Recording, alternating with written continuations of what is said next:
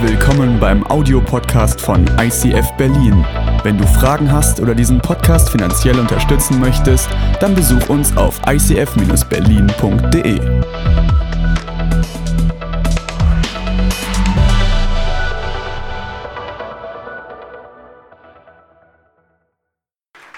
Also, ich weiß nicht genau, wer von euch als letztes oder in dieser Woche ein Bewerbungsgespräch haben wird, ähm, aber ihr habt jetzt tatsächlich die Herausforderung, euch ähnlich zu verhalten. Natürlich nicht. Also ich glaube, und das habt ihr vielleicht, äh, wenn ihr schon mal Bewerbungsgespräche geführt habt, man merkt, es ist eine gewisse Aufmerksam äh, Aufregung dabei, man weiß nicht genau, was man sagen soll, wie man es tun kann, wie man sich gut verkaufen kann.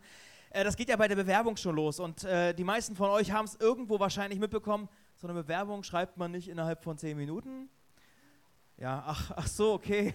Ja, es hat bei dir trotzdem geklappt, das ist doch wunderbar. Ähm, aber für eine gute Bewerbung, was, was, was gehört dort hinein? Was gehört in so eine Bewerbungsmappe hinein? Da brauche ich mal ein bisschen Antworten von euch. Name, ein Lebenslauf, ein Foto, Zeugnisse sind auch gut. Schokolade. Oh, ja, man muss ja heutzutage kreativ sein. Also anschreiben, bei, bei Be Bewerbungen, du musst ja heutzutage irgendwie herausstechen. Also wir wollen ja, wenn wir uns un, un, unseren Traumjob bewerben oder eine Übergangslösung, dann musst du kreativ auffallen. Dann musst du vielleicht äh, Schokolade reintun oder irgendwie die anders gestalten. Wenn jemand sich im ICF bewirbt, dann sollte man vielleicht so, so ein Logo da draufkleben oder so, weil die merken, okay, du hast dich damit beschäftigt. Ähm, es gibt auch Leute, die... Ähm, in der Arbeit, wo ich vorher war, in, in dem Jugendzentrum dort, äh, gab es manchmal Bewerbungen von Leuten und du hast gemerkt, mit welcher äh, Sorgfalt sie da rangegangen sind. Ob die sich sehr darum gekümmert haben, die Bewerbung zu gestalten oder ob es irgendwie nicht so sorgfältig war. Und ich kann mich erinnern, die schlimmste Bewerbung, die ich bekommen habe, da hat der Briefumschlag schon so dermaßen nach Qualm gerochen. Es war ein Eselsohr da drin, es war fast eine Provokation. Und ich hatte, den lade ich mir ein. Und habe geantwortet und gesagt so, schön, Sie haben Interesse, wir würden Sie gerne kennenlernen.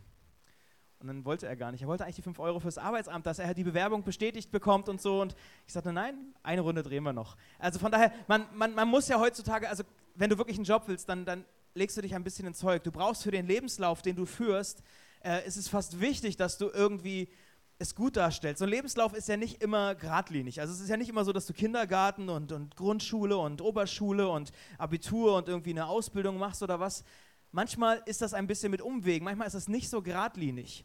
Und die Schwierigkeit ist dann, wie, wie kann ich damit umgehen? Wie kann ich dem Arbeitgeber dann irgendwie trotzdem zeigen, dass es gut ist? Weil wenn du so ein Jahr lang irgendwie nur Netflix guckst, dann solltest du das irgendwie anders bezeichnen. Vielleicht kannst du sagen, ich habe was mit Filmen gemacht. Ja, also du, du musst ja irgendwie, musst du das ja aufpolieren, weil sonst funktioniert es nicht. Ja, also du, du, du, du versuchst das Ding irgendwie schön zu machen. Keiner redet über seine Macken, die er hat. Also ich bin, ja, ich, bin, ich tratsche gerne. Oder ich komme zu spät, ich, ich, ich habe ein anderes Zeitgefühl, ich bin da irgendwie zeitkreativ. Das, das, das wird man so nicht sagen. Und es ist eigentlich so naheliegend, dass man denkt, so einen Quatsch macht man doch nicht. Und, aber der Ghostwriter, den wir heute angucken, wir, haben, wir, haben, wir sind in der Serie der Ghostwriter. Das sind die Autoren des Neuen Testamentes die wir näher anschauen wollen, wo wir merken wollen, was, was hat das mit denen eigentlich auf sich und was ist ihr Lebensmotto, was ist ihre Geschichte, wie sind die eigentlich drauf, wer ist das eigentlich und was hat das mit mir zu tun, was kann ich davon mitnehmen. Und die heutige Person, der Paulus, auch der hatte früher einen anderen Namen, der hieß davor Saulus. Ähm, er ist der Verfasser von unheimlich vielen Briefen. Und man hat so viele Briefe von ihm aufbewahrt, weil Leute gemerkt haben, in diesen Briefen, die er geschrieben hat an Kirchen, an Gemeinden, da steckt irgendwie eine Kraft drin. Das ist so, als ob Gott was geschrieben hat durch ihn, als ob Gott sich selbst mit seiner Liebe irgendwie zeigt, wie kann ich mein Glauben auf festen Grund stellen, wie kann ich Gott erleben, trotz all der Umstände, die ich manchmal so erlebe. Und dieser Paulus, der ist besonders. Er ist nicht nur besonders für seine vielen Briefe, die er geschrieben hat, er ist nicht nur dafür bekannt, dass er so viele Kirchen und Gemeinden gegründet hat, überall. Was ihn auch besonders macht, er schreibt Gemeinden und oft stellt er sich dann vor. Er macht so eine Art Bewerbung, so eine Referenz, die er reinpackt und sagt, okay, ich möchte dir erklären, wer ich bin. Also das wäre so, wie wenn jetzt irgendein großer Karl Lenz oder Stephen Furtick uns eine Nachricht schreibt, sagt, ey, ICF Berlin. Manche kennen ihn vielleicht gar nicht. Die würden, er würde sich erstmal vorstellen, ich bin Pastor von dort und dort, ich habe das und das gemacht. Und der Saulus oder Paulus könnte das auch tun. Er könnte sagen, hey, mein großes Motto, mein großes Lebensziel, mein, mein, mein, mein Ziel des Lebens, ich meine, das hat er in einem Brief geschrieben, dieses Leben ist für mich Christus sterben, mein Gewinn. All das, was ich tue, all die Briefe, die ich schreibe, all die Missionsreisen, die ich mache, haben ein Ziel, dass Menschen Jesus kennenlernen. Dass du Jesus kennenlernst, dass du merkst, Gottes Liebe verändert total. Und wenn ich sterben sollte, sterben mein Gewinn, dann habe ich das Ziel erreicht, dann bin ich da, wo ich immer hin wollte. Leben ist für mich Christus, sterben mein Gewinn. Das ist so sein Lebensmotto. Und in seinen Bewerbungen, die er den Gemeinden schreibt, da hätte er gut reinschreiben können, dass er äh, jüdisch aufgewachsen ist. Er hätte darüber sagen können, hey, ich habe Eltern gehabt, die haben sich von klein auf auf mich gekümmert. Das ist total toll und ich habe mit gläubigen Eltern zu tun gehabt. Die haben mir von klein auf beigebracht, wie ich eine Verbindung mit Gott aufbauen kann, wie ich damit leben kann. Die haben mir beigebracht, wie es ist, in den Gottesdienst zu gehen. Und ich habe von klein auf war ich da drin. Ich habe Spaß gehabt. Ich, hab, ich hatte einen guten Weg sozusagen, um in der Synagoge einen guten Platz zu bekommen. Von klein auf ging es los. Er hatte eine Ausbildung bei einem der besten und berühmtesten Rabbiner der damaligen Zeitgenossen. Er hat sein Studium mit Bravour abgeschlossen. Er war mit 30 schon ein Schriftgelehrter, eigentlich ein Job, eine Position, die du nicht so schnell bekommst. Darauf hätte er sich berufen können. Er hätte sagen können, hey, ich habe Jesus sogar kennengelernt. Also er hat sich mir persönlich offenbart. Er hat mir einen Auftrag gegeben für diese Welt. Das hätte er alles reinschreiben können in die Gemeinden. Aber das macht er nicht. Paulus beschönigt sein, sein, sein, seine Bewerbung nicht. Er nimmt nicht so ein Ding und sagt, okay, ich packe das jetzt alles schön rein, ich poliere das auf, damit ich möglichst gut auffalle und die Leute denken, wow. Nein. Er fängt an und beschreibt schonungslos seine Geschichte. Er rückt sogar die Dinge in die Mitte, die nicht gut gelaufen sind. Er redet darüber, dass er einer von denen ist, die die Christen am Anfang nicht nur nicht mochte, sondern dass er entschieden gegen die Christen, gegen diese neue Religion, die, sich, die so entstanden ist, gegen die ist er vorgegangen. Er beschreibt sich, dass er ein Kämpfer gegen die Christen war. In seiner Ausbildung hat er die Christen zu einer Sekte deklariert. Er sagte, hey, das, was die da glauben, das, was ihr hier heute glaubt, das kann doch nichts mit dem Gott aus dem Alten Testament, das kann doch nichts mit dem Gott von Abraham zu tun haben. Und er geht entschieden dagegen vor. Vielleicht ist es vergleichbar wie mit den IS-Kämpfern. Seine Art, Probleme zu lösen, war das Schwert. Er hat Leute verfolgt, er hat sie umgebracht, egal ob sie jung waren, ob sie alt waren, ob sie frisch bekehrt, ob sie gerade irgendwie mit Gott angefangen haben oder ob sie schon lange dabei waren. Paulus setzt sich dafür ein, oder Saulus hieß er damals noch, setzt sich dafür ein, dass diese Religion, dass diese Legende um diesen Jesus ein für alle Mal beendet wird. Wenn Leute ein Problem hatten und sagten, da entsteht gerade eine Kirche, da entstehen gerade Christen versammeln sich, dann haben sie den Saul gerufen. Better Call Saul war damals schon ein Programm. Wenn du ein Problem hattest, dann musstest du los. Er war dabei, der Saul war dabei als der erste Märtyrer, als Stephanus gesteinigt wurde. Und es das heißt in der Bibel, in der Apostelgeschichte, dass nach dieser Steinigung, dass eine richtig krasse Christenverfolgung losging. Und die Gemeinden und die, die Gruppen, die sich so gefunden haben, dass die in alle Welt, dass sie in alle Welt sich verstreut haben, weil der Saulus unterwegs war. Weil er den Leuten gezeigt hat, hey, so geht's nicht. Kopf kürzer, und auf einer dieser Touren, als er mit seinen, ähm, mit seinen Söldnern unterwegs gewesen ist, da nach Damaskus waren sie unterwegs. Manche kennen die Geschichte, haben sie vielleicht schon mal gehört. Da war er unterwegs und plötzlich passiert es, dass er, dass wie ein Licht ihn anstrahlt. Und zwar nicht nur ein Licht, sondern das ist wie so, wenn alle LED, Nebelscheinwerfer, was auch immer, alles auf dich strahlt. Also wenn du Auto fährst, da kriegst du ja manchmal sowas ins Gesicht, da denkst du schon, uh. Aber wenn dich das so enorm blendet, dass du denkst, ja, Fahranfänger, da gewöhnst dich dran. nee, alles cool. Aber wenn, wenn, wenn dich alles anstrahlt, du denkst, du, du kneifst die Augen zusammen und bei ihm, so steht es da drin, es war so ein helles Licht, was ihn geblendet hat, dass er auf die Knie ging. Dass er merkt, ich, ich halte dem nicht stand. Er hat sich auf den Boden geworfen. Und plötzlich hört er eine Stimme. Die Leute um ihn herum, die haben das Licht nicht gesehen, aber sie haben die Stimme gehört. Und diese Stimme sagt, Saul, Saul, warum verfolgst du mich? Und er denkt sich so, okay, was haben die Christen sich jetzt überlegt? Und er sagt so, wer, wer spricht da? Wer, wer bist du? Wer ist da? Und plötzlich sagt die Stimme, ich bin Jesus, den du verfolgst. Und das ist mal krass, weil das ist ein, ein Punkt, an dem Paulus nicht damit gerechnet hat. Für ihn war das eine Legende von diesem auferstandenen Jesus, dass da plötzlich einer ist, den man treffen kann, den man nicht sieht. Das war für ihn vorher nicht denkbar. Und sein Lebensziel, seine ganze Agenda, die wurde plötzlich über den Haufen geworfen. Ich meine, das kennen manche vielleicht von den Älteren hier noch vor 30 Jahren, als die Mauer gefallen ist, dass plötzlich sich ein Leben neu aufbauen musste. Dass alles über den Haufen geworfen wurde, wo, was du dir aufgebaut hast, wo du dir Gedanken machen musstest.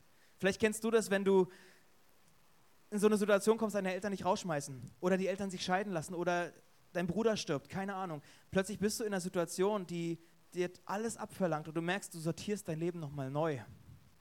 Für Paulus war das so ein Ding, seine ganze Lebensaufgabe, sein ganzes Ziel, was er hatte, er hat gemerkt, es, es funktioniert nicht. Er folgt etwas Falschem.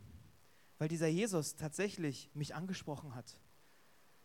der, von dem ich dachte, das ist eine Legende, er ist real. Und er muss sich neu sortieren. Ich meine, es ist immer gut, sich neu zu sortieren. Wenn du vielleicht reinkommst und bist hier eingeladen worden und hörst plötzlich, die singen und die heben ihre Hände und Angst geht und Kraft kommt und sowas, wie soll denn das jetzt alles funktionieren? Ja, mein, es ist ja komisch, wie du, man wächst ja nicht auf und denkt, Gott ist überall. Vielleicht bei manchen ist es geil, aber es ist bei vielen nicht so. Und du kommst hierher und kriegst plötzlich mit, das sind Leute, die glauben, die sehen etwas, was andere nicht sehen, die, die beten irgendwie hinein und deine Welt wird vielleicht hinterfragt. Deine bisherigen Ansichten werden vielleicht hinterfragt.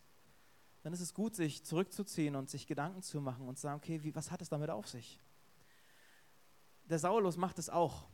Es heißt in der Bibel, dass er ähm, so geblendet ist, dass er tatsächlich nichts mehr sehen kann. Er ist blind. Er muss von seinen äh, Leuten getragen werden oder, oder ja, er braucht Hilfe beim Laufen. Und er zieht sich zurück und er fasst und er betet über mehrere Tage.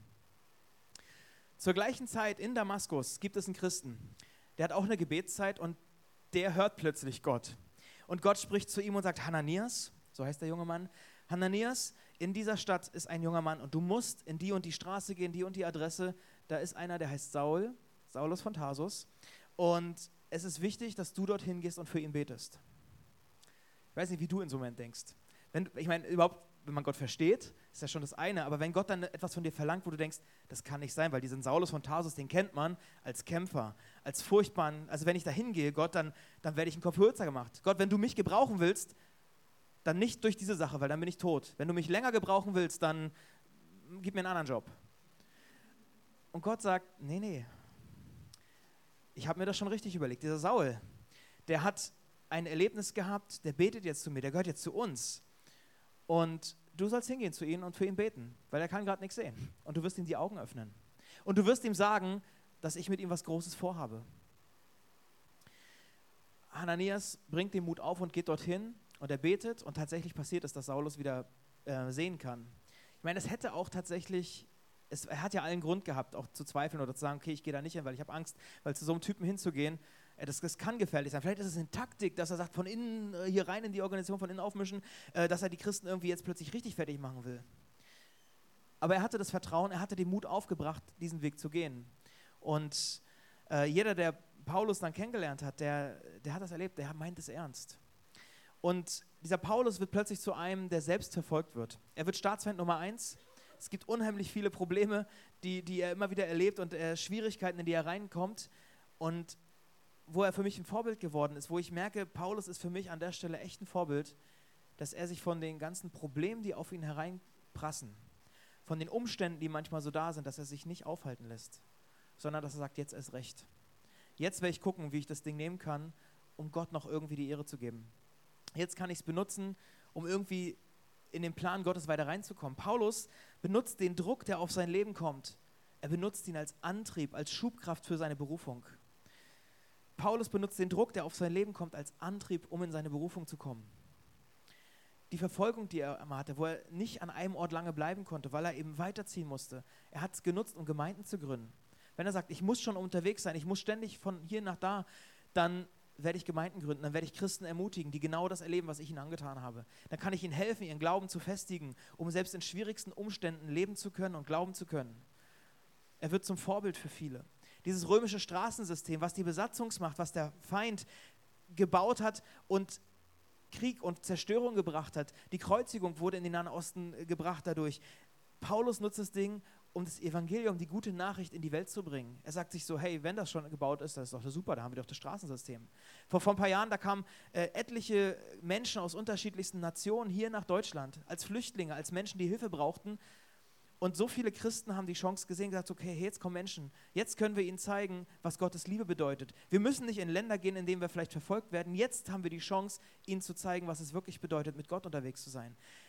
So eine Einstellung hatte der Paulus auch. Die ganzen Reisen, die er hatte. Paulus ist ja unterwegs gewesen und er hat dadurch einen Einblick in so vielen Gemeinden bekommen.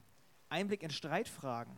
Einblick in in Probleme, die die Gemeinden haben. Also ich meine, die hatten ja auch äh, Schwierigkeiten, weil es war eine neue Kiste. Wie bringt man jetzt so ein Christentum in dieser Kultur unter? Wie kann man das organisieren, ja? Wie, wie kann man sich auf der einen Seite sichtbar abgrenzen, okay, wir sind jetzt Christen, wir gehen diesen Jesusweg, wir wollen Jesus in dieser Welt zeigen, wir wollen anders leben als andere. Gleichzeitig wollen wir aber auch nicht in so eine Gesetzlichkeit verfallen, aus der wir gerade befreit wurden. Wie kann man sowas gestalten? Wie organisieren wir Leitung? Wie gestalten wir Celebrations, Gottesdienste? Wie läuft sowas ab? Wie kümmern wir uns um die, denen es nicht so gut geht? Wie können wir eine soziale Arbeit gestalten als Kirche? Was ist mit den jüdischen Lehren? Gelten die jetzt noch oder gelten die nicht mehr? Und da ist super interessant, dass seine Ausbildung, dass seine Geschichte, dass seine Ausbildung zum Schriftgelehrten, sein scharfer Verstand geholfen hat, um diese Fragen zu beantworten unter dem Licht der Bibel. Unter dem Licht der Schrift diese Fragen zu beantworten. Und er wird zum wichtigsten Theologen der damaligen Zeit. Seine Briefe, die sind voll von Erklärungen, wie Gott sich dem Menschen zeigt, wie du, wie wir bis heute hin daraus Kraft gewinnen können, um in jeglichen Umständen mit Gott zu rechnen und in seiner Liebe dran zu bleiben. Die Frage ist an dich, inwieweit du mit dem Druck, der auf dein Leben kommt, umgehen kannst. Kannst du den Druck aushalten und sagen, okay, Gott, ich bei aller Kraft, die das kostet, ich will das nutzen, um in meine Berufung zu finden. Gott, ich will durch diese Situation hindurch, vielleicht mit Hilfe von manchen Texten, die aufgeschrieben sind, will ich irgendwie einen Weg finden, um an dir dran zu bleiben und bestenfalls sogar noch das umzudrehen und dem Feind nicht noch einen zweiten Sieg zu geben. Trauen wir uns als Kirche das? Traut ihr euch als euer Team das, wenn ihr merkt, ihr habt einen Druck in eurem Team, ihr habt eine Herausforderung in eurer Gemeinde, in eurer Kirche, traut ihr euch, das als Antrieb zu nehmen, um in eure Berufung zu kommen? Das ist eine spannende Frage. In den Briefen von Paulus gibt es ein zentrales Thema. Und dieses Thema, das, das, das ist so, es klingt so simpel und ist trotzdem so genial. Nämlich Gnade verändert alles.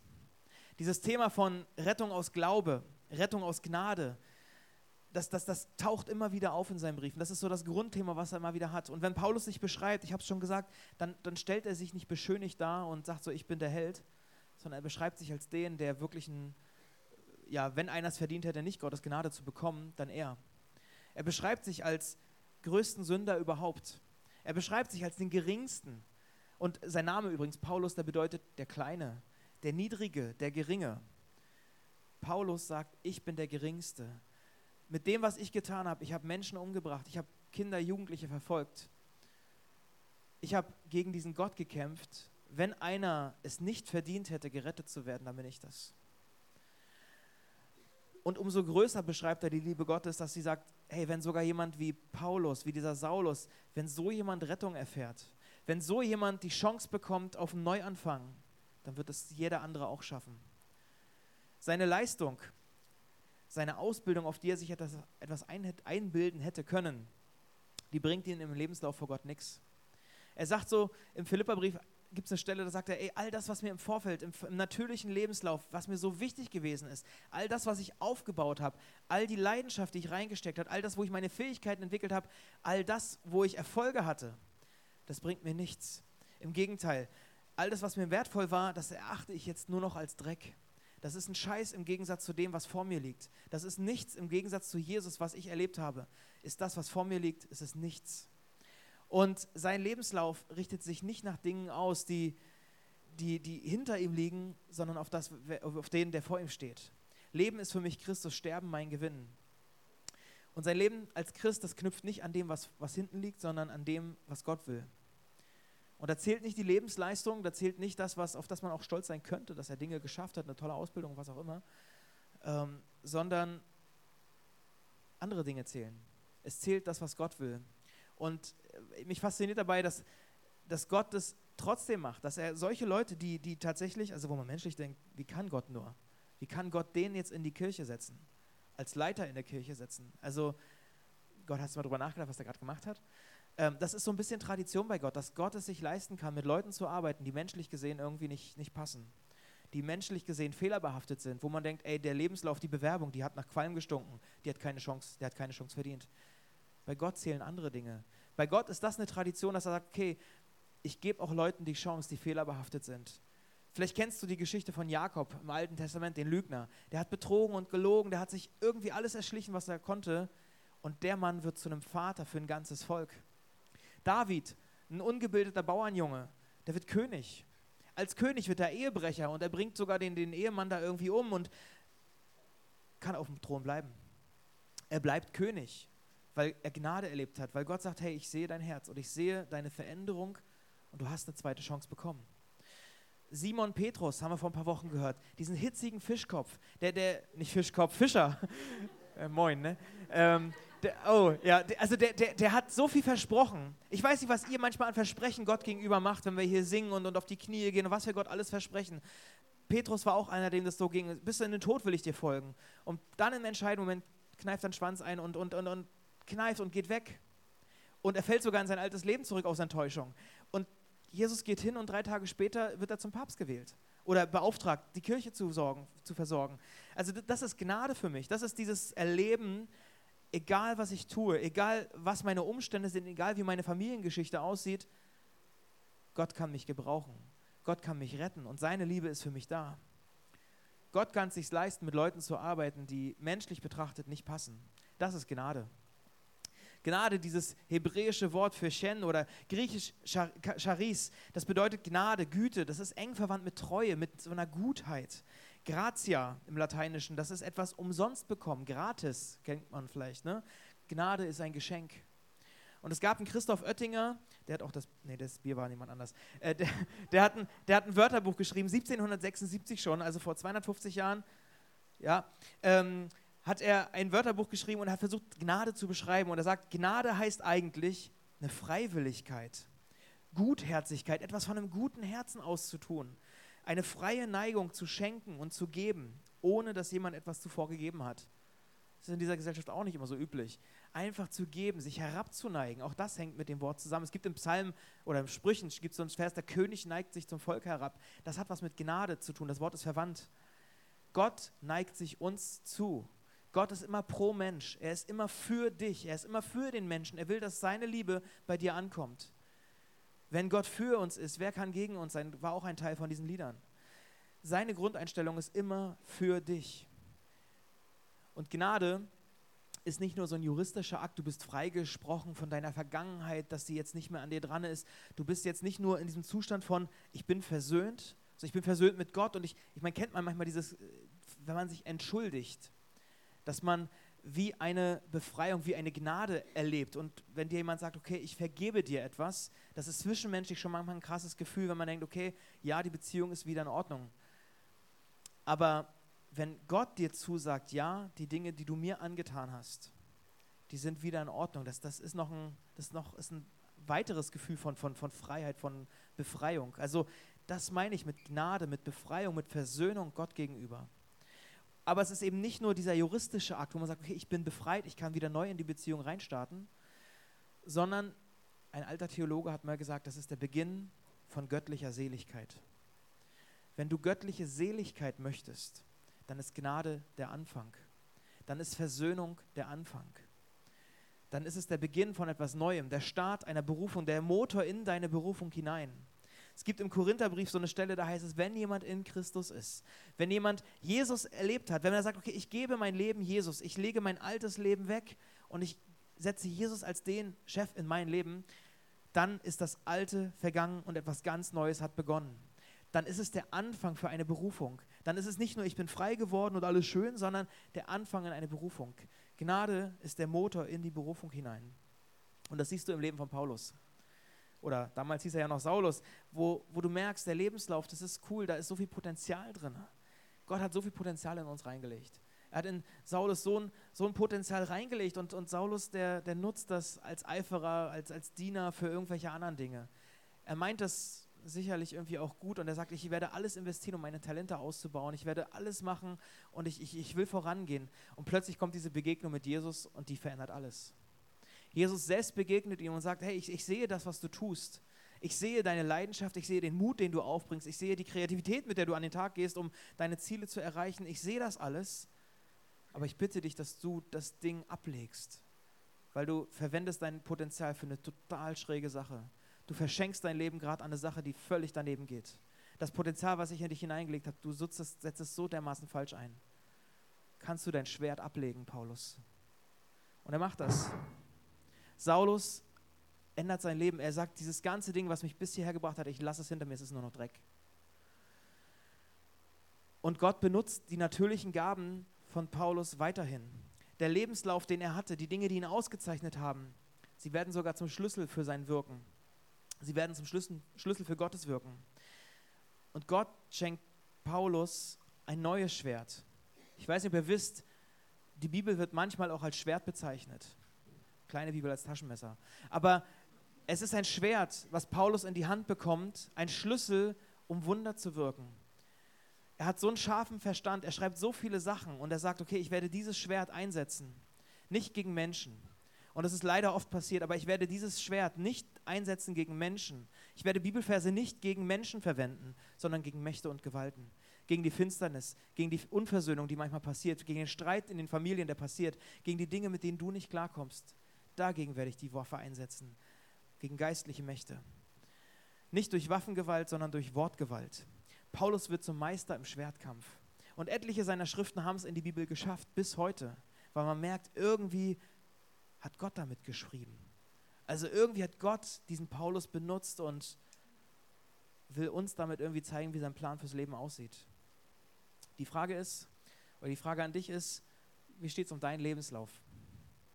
Ich meine, du hast nicht nur einen göttlichen, äh, du hast nicht nur einen menschlichen Lebenslauf, den man in so eine Bewerbungsmappe reinpacken kann, sondern du hast auch einen göttlichen Lebenslauf. So ein, so ein menschlicher Lebenslauf, den ich jetzt hier mal rausnehme, der, den kann ich lesen und denke, ja, schön. Und ich meine, der wird uns auch auf abverlangt, ja. Also, wenn du nach Berlin ziehst oder irgendwo hinkommst, die ersten Fragen, wo kommst du her? Was hast du gemacht? Ach, hast du Abi gemacht? Und was studierst du heute und so? Das sind so Fragen, die beantwortest du, wenn du einen guten Lebenslauf hast. Manchmal wird es auch schwierig und dann denkst du, okay. Wenn du ein bisschen weiter guckst, dir wird weiter abverlangt, dass du gut dastehst. Wie dein Insta-Profil aussieht, das, das ist voll wichtig heutzutage anscheinend. Ja? Was postest du in deine Story? Welche Bilder kommen da rein? Hast du genug Urlaubsbilder? Hast du einen Freund, den man da auch posten kann? Hast du eine Freundin, die du gerne in deine Story packst oder denkst du, lieber nicht? Ja, leider ist das ja so manchmal. Das Faken ist auch bei uns nicht ganz ohne, oder? Manchmal denkst du, dein Lebenslauf, wenn ich ehrlich bin und wenn ich mir angucke, was ich mache, es klagt mich ganz schön an.